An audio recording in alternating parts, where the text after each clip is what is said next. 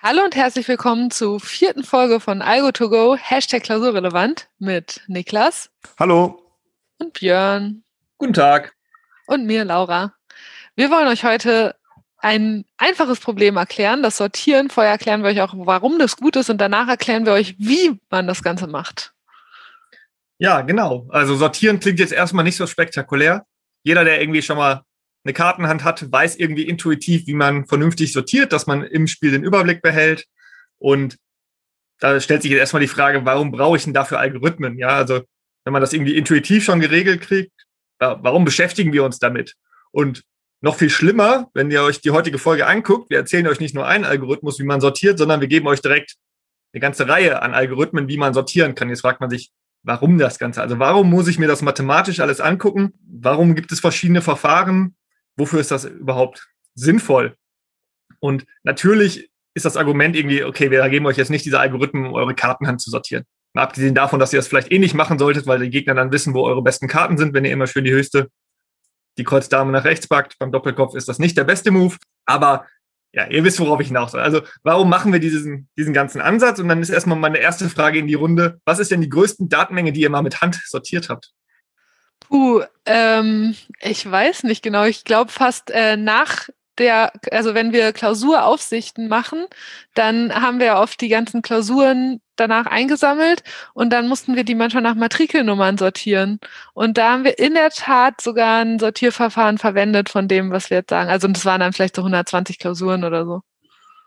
Bei mir war es auf jeden Fall auch äh, Klausuren sortieren. Ich bin mir nicht sicher. Das war halt zu meiner Tutorzeit ich schätze mal, entweder bei der Vorlesung FOSAP oder Book. Also da sind dann, glaube ich, auch schon mal so 700 Studenten, die mitmachen und dann hat man auch entsprechend viele Klausuren. Also nicht vielleicht nicht ganz so viele wie 700, aber auf jeden Fall mittlerer dreistelliger Bereich. Und habt ihr einen Sortieralgorithmus verwendet? Selbstverständlich. Und du, Björn? Ja, also ist bei mir natürlich auch die Klausuren und ich habe ja sogar in der Mathematik diese höhere Mathematik betreut und da sitzen dann bis zu 2000 Studenten in einer Klausur und da ist man natürlich ohne Sortieralgorithmus dann schon aufgeschmissen. Aber bei 30 Handkarten ist das alles noch überschaubar. Der größte Selling Point aber für diese Algorithmen sind im Endeffekt unsere Computer, weil natürlich können wir alles per Hand machen und sortieren per Hand. Man vergleicht selber mit seinen Augen und überlegt, was ist größer, was ist kleiner. Das funktioniert irgendwie. Aber so eine Maschine kann das ja viel schneller. Das ist irgendwie so eine Standardaufgabe. Das ist ein Vergleich. A größer B, ja, nein. Das ist irgendwie so ein, so ein klassischer Zugriff.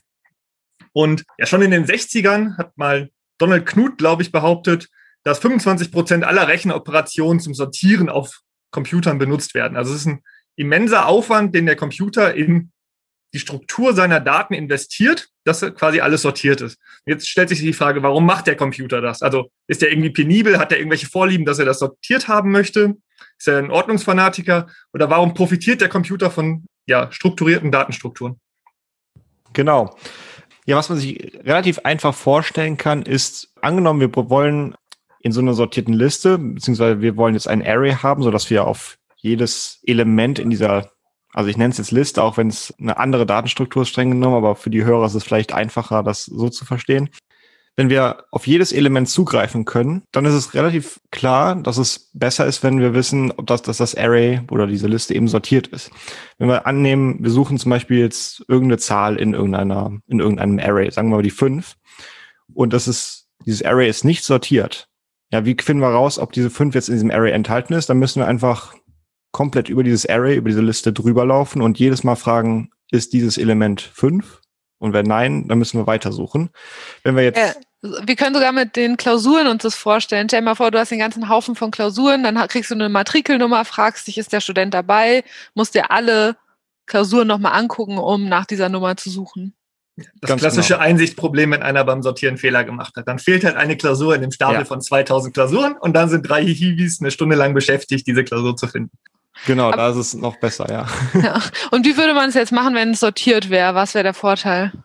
Wenn es sortiert ist, dann wissen wir sofort, okay, angenommen, also ich, ich gehe jetzt mal wieder mit der 5 und äh, angenommen, ich habe jetzt zum Beispiel die 4 schon gefunden und das Element, was hinter der 4 ist, ist eine 7 zum Beispiel und ich weiß, dass das Array aber sortiert ist, dann weiß ich, die 5 wird nicht mehr drin sein. Das ist im Wesentlichen das Feature, was man da machen kann. Das ist dann immer noch sowas, was man eine lineare Suche bezeichnen würde. Das heißt einfach, diese Liste linear durchgehen, einfach von vorne bis hinten sich angucken. Man könnte nur früher aufhören zu suchen, wenn man weiß, okay, es kommt nicht mehr. Ähm, da gibt's aber auch noch ein anderes Suchverfahren, das heißt binäre Suche. Und äh, das funktioniert noch ein bisschen schneller, oder deutlich schneller eigentlich sogar. Naja, was, man kann sich überlegen, bei einer linearen Suche, wenn wir einfach von vorne bis nach hinten durchgehen, dann haben wir n Zugriffe. Wir gucken uns jedes Element einmal an. Bei der binären Suche gucken wir uns das mittlere Element des Arrays einmal an. Ne? Das, das ist der Grund, warum wir auch so einen konstanten Zugriff quasi brauchen, dass wir jedes Element sofort äh, bekommen können. Und dafür braucht man Array, keine Liste, die Datenstruktur. Und ja, wir gucken uns das mittlere Element an und vergleichen, ist das jetzt größer als zum Beispiel die 5, unseren Schlüssel, den wir suchen. Wenn es ähm, größer ist, dann wissen wir, wir müssen nur noch links von diesem Element suchen. Wenn es kleiner ist, müssen wir nur noch rechts von dem Element suchen.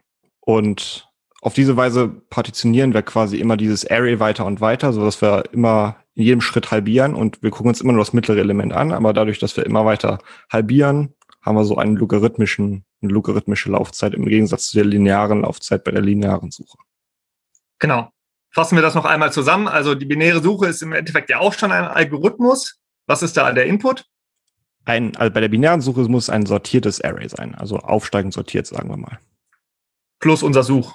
Plus unser, Element. Genau, unser gesuchtes Element, ganz genau. Genau. Und der Output ist dann die Aussage. Ja, ja oder nein, beziehungsweise vielleicht sogar die Position des Elements, was wir gesucht haben. Genau. Und mit Hilfe von diesem schnellen Zugriff, also schneller als linearen Zugriff auf einer Datenstruktur, können wir halt am Computer oder kann der Computer dann schnell die Daten, die man braucht, ja, also alles, was auf dem Computer irgendwie als Datei abgelegt ist, muss er ja auch irgendwann wieder zugreifen können. Und in diesem Fall hat der Computer auf sortierten Daten halt eine überlegene Laufzeit im Vergleich zu, ich gehe immer alle Daten, die ich habe, durch und gucke einfach jedes Element einzeln an. Gut, nichtsdestotrotz hat jeder, wenn wir ja erstmal über Sortieren reden, so Kartensortieren im Kopf. Und viele, gerade Spielanfänger, nehmen ja jede Karte einzeln, eine nach dem anderen auf und sortieren die in ihre favorisierte Handhaltung ein. Und wir starten genau so. Also der erste Algorithmus, den wir euch jetzt präsentieren wollen, das ist der Selection-Algorithmus. Ich frage mal, was ist der Algorithmus, was ist der Input?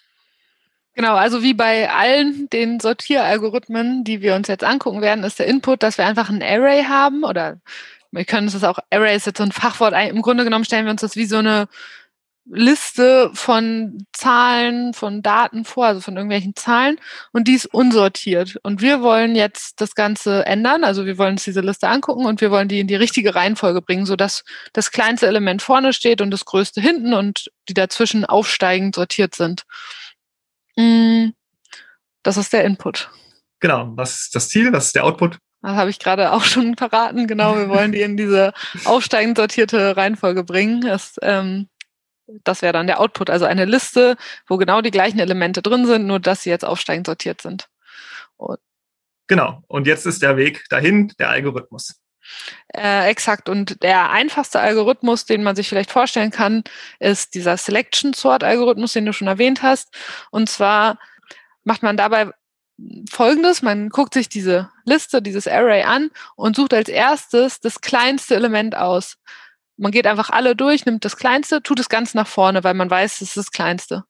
Dann kann man danach das Zweitkleinste suchen. Das heißt, man guckt unter allen übrig gebliebenen nach dem zweitkleinsten Element, tut es dann an die zweite Stelle und so weiter und so fort. Also so sucht man sich quasi ein Element nach dem anderen aus und tut die in das Array rein. Deswegen heißt das Ganze Selection Sort, weil man sie sozusagen sucht, auswählt und dann an die richtige Stelle tut.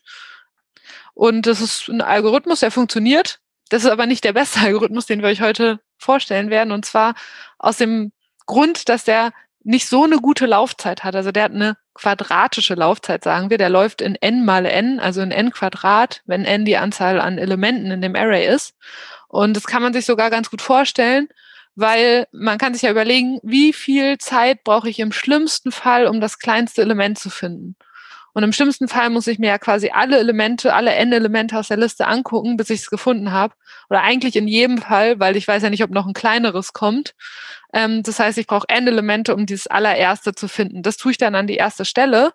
Jetzt will ich das zweite finden. Dann brauche ich N minus eins Zeiteinheiten, um das zweite zu finden. Und dann geht's immer so weiter.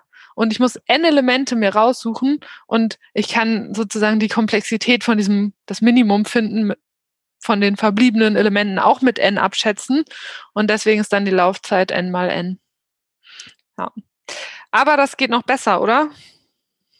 Ja, also zumindest das Verfahren, was wir immer zum Klausuren sortieren genutzt haben, ist das Merge-Sort-Verfahren. Das ist insbesondere deswegen stark, weil halt mehrere Leute auf ihren Tischen schon mal Klausuren vorsortieren können und am Ende können diese vorsortierten Stapel in linearer Laufzeit miteinander kombiniert werden. Das heißt, wenn man irgendwie eine Menge Hiwi-Power hat, die schon mal jeder seinen Stapel, den er korrigiert oder vorkorrigiert hat, heißt das ja, sortiert, kann man anschließend mit wenig Aufwand die Klausuren dann in eine Gesamtordnung bringen. Und dieses Verfahren, ja, Input, Output ist klar, wie, wie gehabt. Und was nimmt man sich her? Man versucht jetzt erstmal Teilstrukturen zu bauen. Das heißt, man zerlegt das Problem in kleinere Probleme und geht dann von den Substrukturen, die am Ende klein sind, die überschaubar sind, baut man sich dann eine sortierte Liste wieder auf. Das heißt, wenn wir jetzt dieses Beispiel oder uns ein Beispiel vornehmen, wir haben irgendwie acht Objekte, die wir sortieren wollen, dann sortiere ich nicht die acht Objekte, sondern ich gehe erstmal hin und sage, hier, Student 1, sortiere du mal diese vier und gebe ihm die ersten vier und Student 2, sortiere mal die, die zweite Hälfte. Und diese Studenten sind wiederum auch faul und geben die Arbeit auch wiederum weiter. Ja, also die sind vielleicht schon ein paar Jahre länger dabei und gehen jetzt zu den, zu den frischen Hiwis hin und sagen, hier, Student 3, sortiere mal diese zwei und geben ihm wieder die Hälfte von ihrer Hälfte. Und so baut sich das halt auf, bis am Ende die Hiwis, die niemanden mehr kennen, dem sie die Arbeit abdrücken können. Also acht Hiwis sind dann da, die jeweils ein, eine Klausur haben, die sie sortieren sollen. Und natürlich, wenn wir eine Sache sortieren, ist das erstmal sortiert. Das heißt, wenn wir es geschafft haben, unsere, unsere Datenmenge am Anfang erstmal so lange zu zerlegen und auf andere aufzuteilen, dass wir jeweils nur noch eine Klausur in der Hand haben, hat jeder seine Aufgabe erstmal erfüllt. Und jetzt geht's in den Merge-Prozess. Also wir haben bisher zerlegt und jetzt fassen wir wieder zusammen. Und jetzt die letzte die letzte Person, die quasi zwei Leuten was gegeben hat, die spricht jetzt wieder ihre Person an und sagt, was ist denn dein oberstes Element? Und bei einer Liste, die nur eins groß ist, ist es halt das Element, was die in der Hand haben. Und diese Person vergleicht jetzt von den beiden Hiwis, denen sie ihre Sachen gegeben hat, wiederum die, die Zahlen, ja. Und dann kommt der größere nach vorne oder nach unten, je nachdem, wie rum man sortieren möchte. Sagen wir mal, wir sortieren aufsteigen. Das heißt, die kleinere Zahl kommt jetzt nach oben. Das heißt, wir haben jetzt wieder Leute, die zwei sortierte ja, Klausuren haben und die gehen jetzt wiederum zu dem Hiwi, der ihnen die Aufgabe gegeben hat. Und jetzt wird es ein bisschen interessanter. Jetzt haben wir zwei Listen mit jeweils zwei Elementen. Und jetzt müssen wir immer nur die obersten miteinander vergleichen. Denn wir haben jetzt wieder wie bei der binären Suche diese, diese Grundaussage, dass unsere vorsortierten Sachen ja aufsteigend sind. Das heißt, wenn ich die obersten beiden Zahlen miteinander vergleiche, reicht das aus, um sicherzustellen, dass auch die Zahlen, die da drunter liegen, auch dieser Entscheidung folgen. Also wenn die, wenn der linke Stapel jetzt größer ist als der rechte, dann weiß ich, dass alle die in dem rechten Stapel einsortiert sind, auch kleiner sind als die auf der linken Seite. Und so kann ich immer nur die obersten Elemente miteinander vergleichen und wieder eine strukturierte Liste bauen. Hey, lass mal nochmal den letzten Schritt einfach nochmal ganz kurz durchgehen. Also du hast jetzt zwei Listen und du weißt, das kleinste Element ist vorne und dann werden die nur größer. Genau, also zum Beispiel habe ich auf der linken Seite die, die 1 und die 5. Ja. Und auf der anderen Seite die 2 und die 3. Okay, super. Und jetzt vergleichst du das Jetzt ich die, Element von genau. beiden. Genau, die 1 ist kleiner als die 2. Mhm. Und damit kriege ich implizit geschenkt, dass ich auch weiß, dass die 3, die ja auch rechts im Stapel ist, auch kleiner ist als die 1. Das heißt, nee, ich weiß. Die 1 ist kleiner als die 2. Damit weißt du, dass die 1 auch kleiner ist als die 3. Also du weißt, genau, die 1 äh, ist kleiner als die ganze rechte Liste. Ah ja, okay. Genau. Genau, genau das heißt, ich kann die 1 nach vorne tun. Mhm. Und anschließend rückt die 5 quasi an die erste Position. Und jetzt vergleiche ich wieder die 5 nun mit der 2. Jetzt gewinnt aber die 2. Das heißt, ich packe die 2 rüber, danach vergleiche ich jetzt rechts die oben liegende 3 mit der 5. Das heißt, da gewinnt wieder die 3 und am Ende kommt die 5 auf den Stapel. Das heißt, hier habe ich mit vier Elementen jedes Element quasi einmal angeschaut. Das heißt, diesen Merge-Prozess kann ich in Laufzeit O von n erledigen. Das heißt, ich kann jede dieser Teillisten immer wieder strukturieren, sortieren und dann wieder der, der die Aufgaben zerlegt hat, macht quasi diesen Merge-Schritt rückwärts, holt sich von seinen Bediensteten, sage ich jetzt mal in Anführungsstrichen, einfach die vorsortierten Stapel, merge die und gibt die wieder weiter nach oben. Und auf diese Weise kann man recht gut in parallelen Arbeitskraftverteilung dieses ganze Sortieren übernehmen.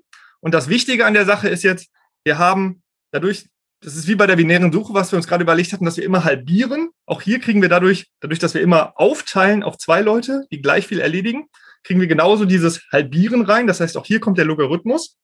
Ja, also wir haben quasi Logarithmus viele Schritte in der Zerlegung und in dem Zusammenbauen. Plus das, was wir beim Merge machen müssen. Ja gut, das war diese lineare Laufzeit. Das heißt, hier haben wir ein Worst Case von n log n, wenn n die Anzahl der Elemente ist, die wir sortieren wollen. Das heißt, hier haben wir quasi ein log n im Vergleich zu dem ersten Verfahren, was Laura euch gerade präsentiert hat, gewonnen. Und je nachdem, wie groß die Datenmenge ist, ist das halt sehr relevant und dementsprechend ist dieses Verfahren überlegen.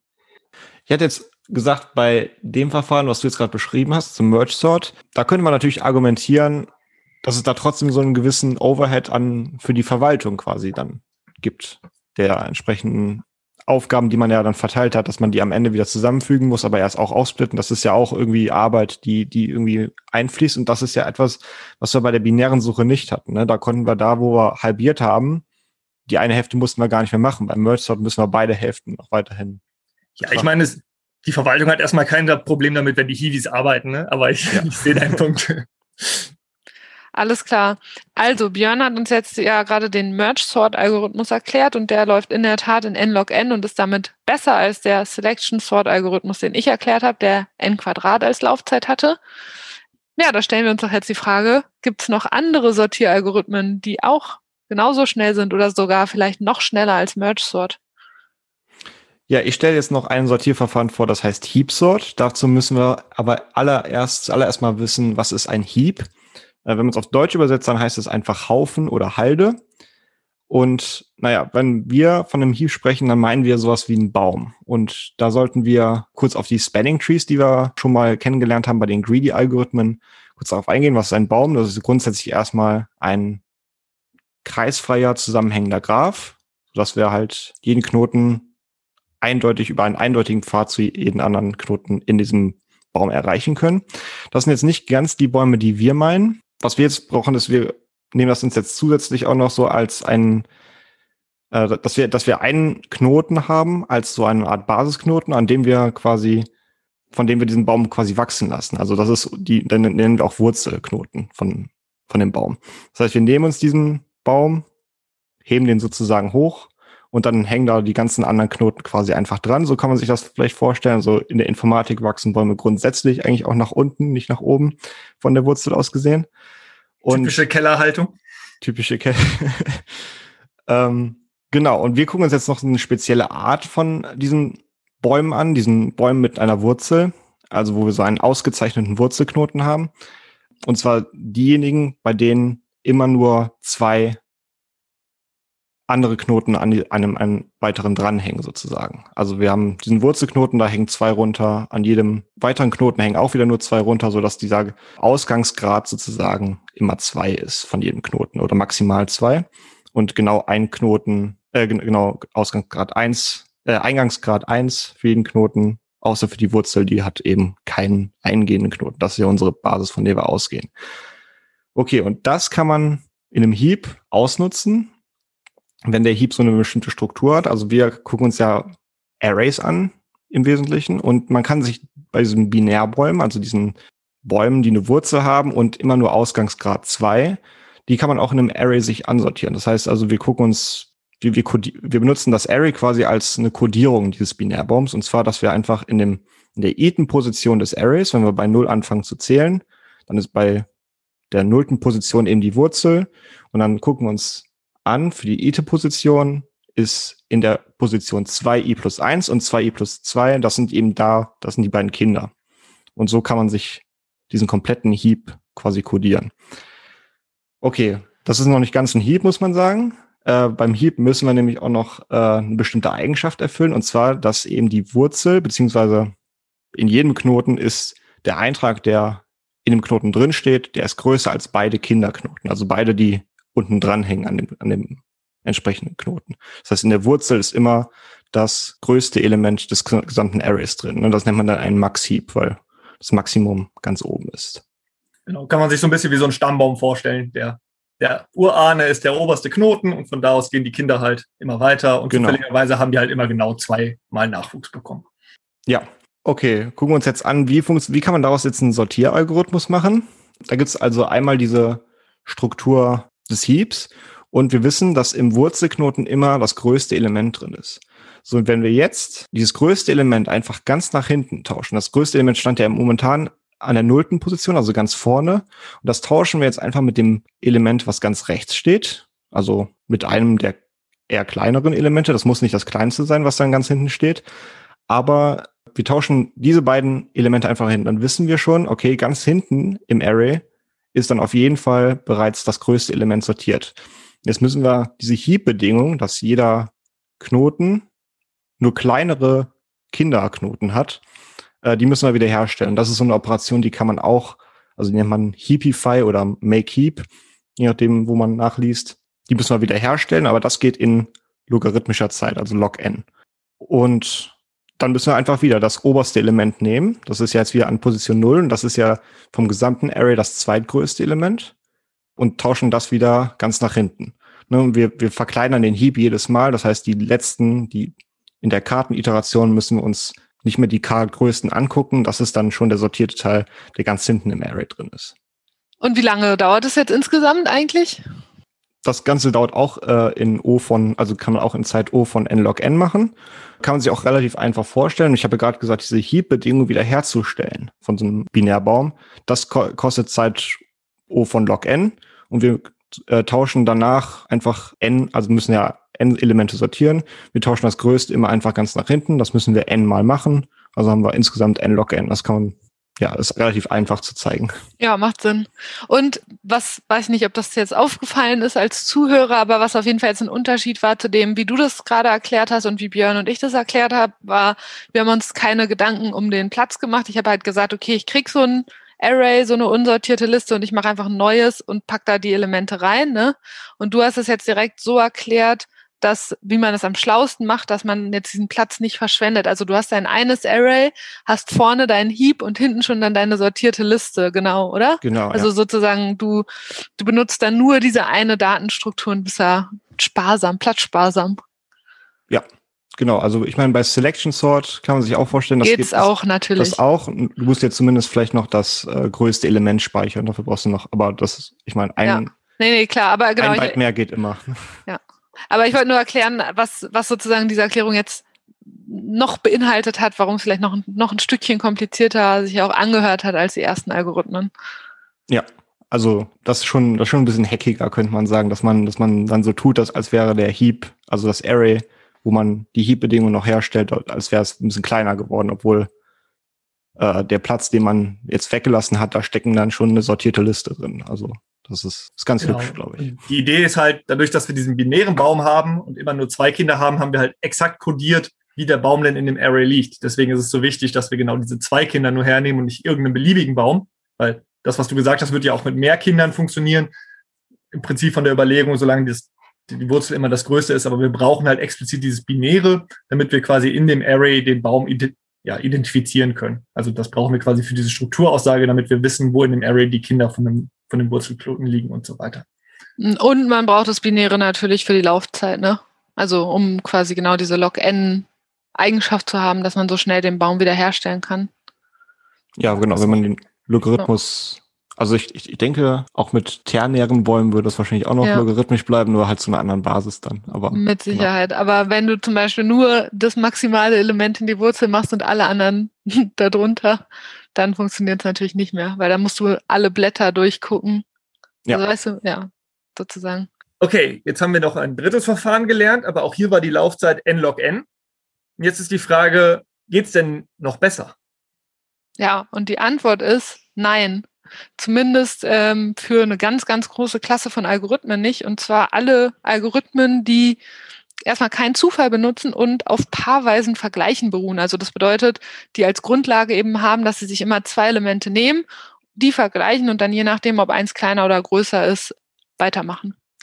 Und dafür gibt es einen Beweis und der ist ein ganz kleines bisschen kompliziert, aber so kompliziert auch wieder nicht und man kann den eigentlich ganz schön erzählen und das wollen wir jetzt mal probieren. Und Genau, das Ganze heißt, nennt sich untere Komplexitätsschranke fürs Sortieren, weil wir quasi eine untere Schranke daran zeigen, wie schwer es ist zu sortieren.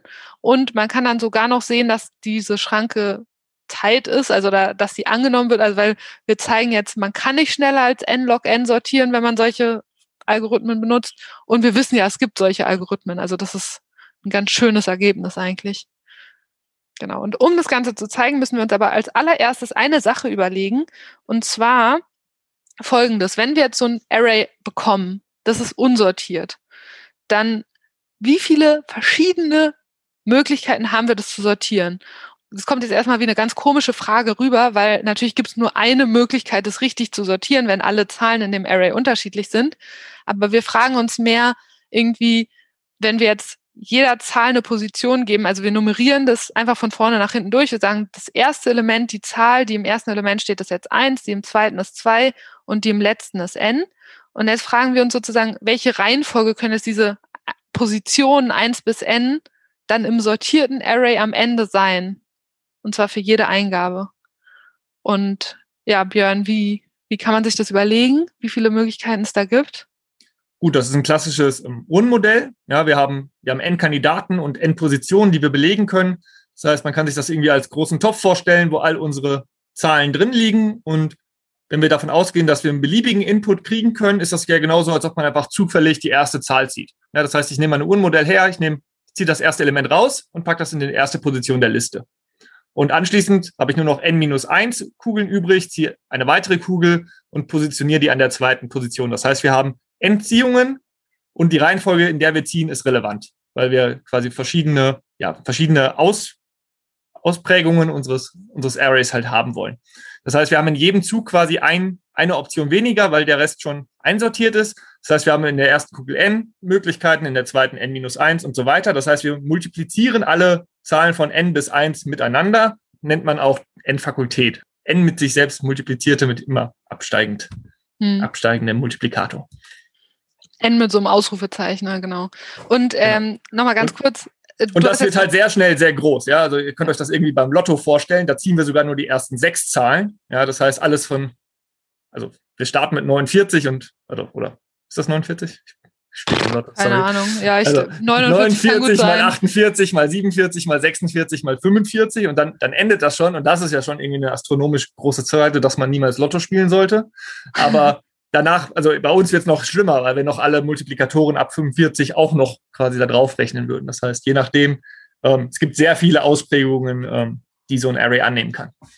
Genau. Ein, ein, ein wichtiger Unterschied ist, ist mir, glaube ich, noch wichtig, und zwar beim bei uns ist es ja jetzt so, dass uns diese Reihenfolge total interessiert. Also wir ziehen jetzt was fürs erste Element und genau wie du richtig sagst, wir ziehen irgendeine Zahl aus der Urne. Das heißt, wir können aber dann aus unserer Eingabe gucken und können dann sagen, irgendwie die Zahl, die an vierter Stelle in unserer Eingabe ist, die ist jetzt im sortierten Array ganz vorne. Und dann kriegen wir jetzt quasi als Ausgang so eine andere Reihenfolge von den Zahlen eins bis n einfach.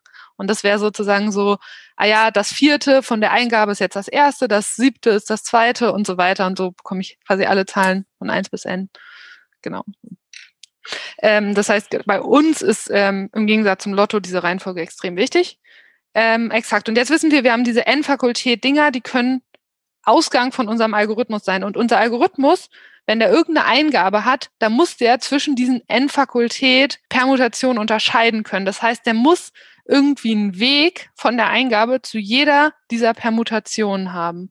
Das Coole ist, dass wir uns so einen Algorithmus jetzt als Binärbaum vorstellen können. Niklas hat ja zum Glück schon ganz gut erklärt. Also ein Binärbaum, nochmal ganz kurz. Wir stellen uns vor, wir haben eine Wurzel, daran heben wir den Baum hoch wie so ein Mobile und dann hängt jetzt an der Wurzel, geht ein Faden nach links unten und ein Faden nach rechts unten. Wir haben genau zwei Fäden und von diesen Fäden, da haben wir dann wieder neue Knoten, geht wieder einer nach links unten, einer nach rechts unten und dann wieder neue Knoten und so weiter und so fort, bis wir dann unten in der untersten Ebene die Blätter von dem Baum haben. Also Niklas sagte es schon, die Bäume wachsen bei uns nach unten. Die Wurzel ist oben, die Blätter sind unten. Ähm, genau, und die Blätter, das sind einfach das Ende, da hängt da nichts mehr dran. Äh, ja, und ein ähm, Algorithmus oder jeder Algorithmus, der jetzt auf paarweisen Vergleichen beruht, was der macht, ist, der guckt sich jetzt zwei Elemente an, irgendwie, keine Ahnung, das Element an der dritten Stelle und das Element an der siebten Stelle und sagt jetzt, welches von den beiden ist denn größer? Und je nachdem, ob das erste größer ist oder ob das erste kleiner ist, macht er dann anders weiter, dieser Algorithmus. Und das kann man jetzt in diesem Binärbaum sehen. Also man stellt sich sozusagen vor, die Wurzel ist der erste Vergleich. Und wenn wir jetzt keinen Zufall haben, dann ist der ja immer gleich, weil ich kriege immer irgendein Array ist unsortiert. Ich mache immer irgendeinen Vergleich als erstes von irgendwelchen zwei Elementen. Und je nachdem, wie es ausgeht, geht man dann entweder nach links oder nach rechts unten und macht dann den nächsten Vergleich. Und so kommt man, man kriegt man quasi diese Eingabe, macht dann irgendwelche Vergleiche und läuft so in dem Baum nach unten, bis man in einem Blatt landet, wo man dann sozusagen diese sortierte Liste hat. Björn hatte dazu eine coole Vorstellung. Ja, genau. Also ich stelle mir das immer so als Murmelbahn vor. Also ich habe irgendwie meine N-Fakultät wie eine Murmel und die kippe ich einfach oben in meinen Baum rein. Das ist dann meine, meine Murmelbahn. Und abhängig von meinem Input habe ich in jedem Knoten ja eine Entscheidung. Also ich habe immer den Vergleich von zwei Stellen in dem Array. Und alle die, die im Input genau diesen Vergleich halt quasi mit A ist vorne erfüllen, laufen dann quasi in die link linke Murmelbahn weiter runter. Und alle, die an dieser Stelle halt B vorne setzen würden, laufen halt dann rechts runter. Das heißt, ich habe irgendwie in jedem dieser Punkte teilen sich halt meine Murmeln entweder auf in der Vergleich ist für das erste Objekt gut oder der Vergleich ist für das zweite Objekt gut. Und das heißt, ich habe in jedem Knoten dann eine neue Entscheidung, die ich bisher auf meinem Pfad noch nicht hatte. Also ich vergleiche dann quasi A mit C vielleicht als nächstes, wenn ich oben A und B verglichen habe. Und je nachdem, wie der Algorithmus halt aufgebaut ist, habe ich diese Kette von Vergleichen und meine Murmeln teilen sich immer weiter auf. Das Wichtige ist, in jedem Blatt darf höchstens eine Murmel ankommen, weil wir wollen ja jeden Input von jedem anderen Input unterscheiden. Das heißt, alle Fragen, die der Algorithmus stellen muss, müssen dazu führen, dass ich am Ende quasi für jedes Blatt eine eindeutige Murmel habe und auch nicht keine leeren Schubladen. Also wenn wir uns vorstellen, dass an jedem Blatt so eine Schublade ist, wo die Murmel landet. Also in jeder Schublade muss exakt eine Murmel am Ende landen. Und das heißt, im Vergleich zu vorher haben wir nicht mehr einen Baum, wo auch in den Blättern auf dem Weg dorthin irgendwelche Zahlen einsortiert sind, sondern wir haben wirklich Entscheidungen und diese Abfragen, die jetzt in unseren Knoten von dem, von diesem Baum stehen. Und nur am Ende in den Blättern haben wir quasi unsere Inputs eins zu eins zugeteilt. Genau. Und jetzt, jetzt kommt eigentlich das Ende von dem Beweis auch schon. Und zwar, wie Björn gerade richtig sagte, in jeder von diesen Schubladen muss eine Murmel sein. Das heißt, wir brauchen aber auch eine Schublade für jede Murmel. Das heißt, wir brauchen N-Fakultät. Wir haben uns das ja vorhin überlegt, dass wir N-Fakultät von diesen verschiedenen Permutationen, von diesen verschiedenen Murmeln haben. Das heißt, wir brauchen unten N-Fakultät von diesen Schubladen oder auch N-Fakultät Blätter in dem Baum, weil die Schubladen sind ja nur ganz unten. Und jetzt kann man sich das ganz gut vorstellen. Am Anfang hat der Baum ja nur ein Blatt, dann geht es nach links und rechts. Das heißt, auf der nächsten Ebene, äh, also wenn er quasi, wenn der Baum eine Höhe null hätte, wenn nur die Wurzel da wäre, wäre die Wurzel automatisch ein Blatt. Das heißt, es wäre nur ein Blatt. Wenn man jetzt sagt, okay, lass mal eine Ebene runter gucken, dann geht's nach links und nach rechts. Das heißt, aus einem Blatt wurden jetzt zwei Blätter und der Baum hätte eine Höhe von eins. Und wenn man jetzt noch einen Schritt weiter geht, dann hat der Baum eine Höhe von zwei und jedes von diesen zwei Blättern hat wieder zwei Blätter bekommen und ist jetzt kein Blatt mehr. Jetzt sind nur noch die vier, die jetzt ganz unten sind, die Blätter. Genau. Und das heißt, ich muss mir jetzt überlegen, welche Höhe muss ich diesem Baum geben, um am Ende N-Fakultät Blätter zu bekommen. Also das war jetzt vielleicht ein bisschen irritierend erklärt, aber die Höhe ist sozusagen die Anzahl von Kanten, die eine Wurzel mit einem Blatt verbindet. Und ähm, genau, die Blätter sind die, die auf der alleruntersten Ebene sind. Und da kann man sich mathematisch einfach ausrechnen, dass man eine Höhe von n log n haben muss, um überhaupt n-Fakultät Blätter zu bekommen. Ja, dann kann man nochmal sich überlegen, es könnte ja vielleicht sein, wenn ich einen Teil von dem Baum länger mache und einen anderen kürzer, dass es besser wäre oder so, aber es ist alles nicht besser. Es ist wirklich am besten, wenn ich sozusagen diese Höhe n log n habe und diese n-Fakultät Blätter dann unten in der gleichen Ebene. Und das Coole daran ist, dass uns das jetzt sagt, wir haben ja mal gesagt, diese Zwischenknoten, die entsprechen Entscheidungen. Und das heißt, jeder Algorithmus, der muss n log n Vergleiche machen um überhaupt alle möglichen Ausgänge unterscheiden zu können. Wenn der weniger macht, dann kommen zwei Murmeln in das gleiche Fach und der Algorithmus könnte uns jetzt nicht sagen, bei der einen Eingabe, ist es jetzt die eine oder ist jetzt die andere die richtige Sortierung am Ende? Ähm, ja, und das heißt, so viele Vergleiche brauchen wir mindestens. Und umso cooler ist es, dass wir halt Algorithmen haben, die auch mit genau so vielen Vergleichen auskommen. Ja, und mit diesem positiven Ergebnis verabschieden, wir uns. Wir uns. genau. Wollen wir noch teasern?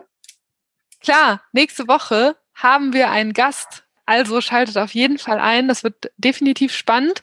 Es hat einen hohen Bezug zu aktuellen und relevanten Themen. Und mehr würde ich gar nicht verraten. In dem Sinne, bis nächste Woche. Ciao. Ciao. Ciao.